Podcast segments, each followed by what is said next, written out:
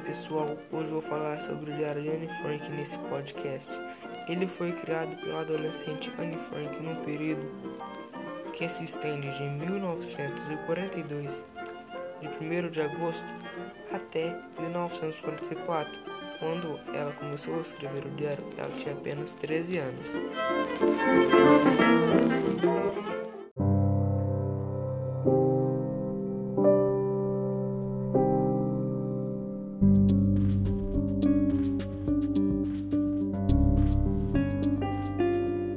Depois desse pequeno intervalo, vamos falar dos judeus que moravam no bairro Riverboot, que em holandês se chama Bairro dos Rios.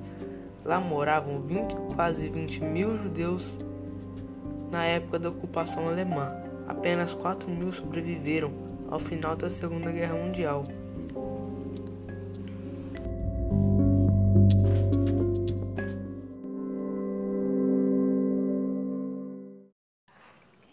A família de Frank, seus pais chamavam Otto Frank e a sua mãe Edith Frank. Sua irmã chamava Margaret Frank e, claro, Anne Frank. E a casa de Anne Frank foi inaugurada para visitas em 1960. O lugar se tornou uma das maiores atrações visitadas de Amsterdã. Depois daquela pausa para tomar aquele cafezinho, tomar aquela água, falaremos sobre a passada de Anne Frank no escritório na empresa de seu pai com outros estranhos judeus. Lá ela escrevia seu dia a dia após dia. Lá ela escreveu muita coisa dos nazistas, de como ela via as coisas, de tudo.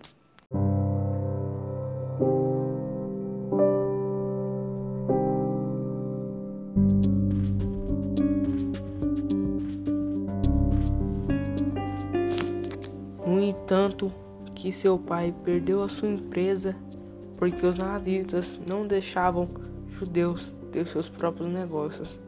Naquela época, os judeus viviam em bairros de classe média, tinham dinheiro, tinham joias, e por isso os nazistas tiravam tudo deles e mandavam eles trabalhar para os nazistas, para os alemães.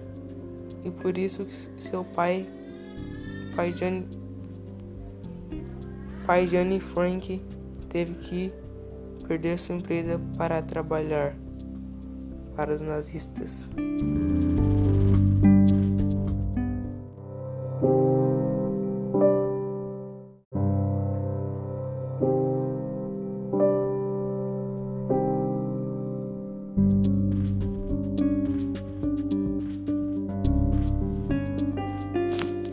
No entanto, que seu pai perdeu a sua empresa porque os nazistas não deixavam judeus ter seus próprios negócios. Naquela época, os judeus viviam em bairros de classe média, tinham dinheiro, tinham joias, e por isso os nazistas tiravam tudo deles e mandavam eles trabalhar para os nazistas, para os alemães. E por isso seu pai, pai de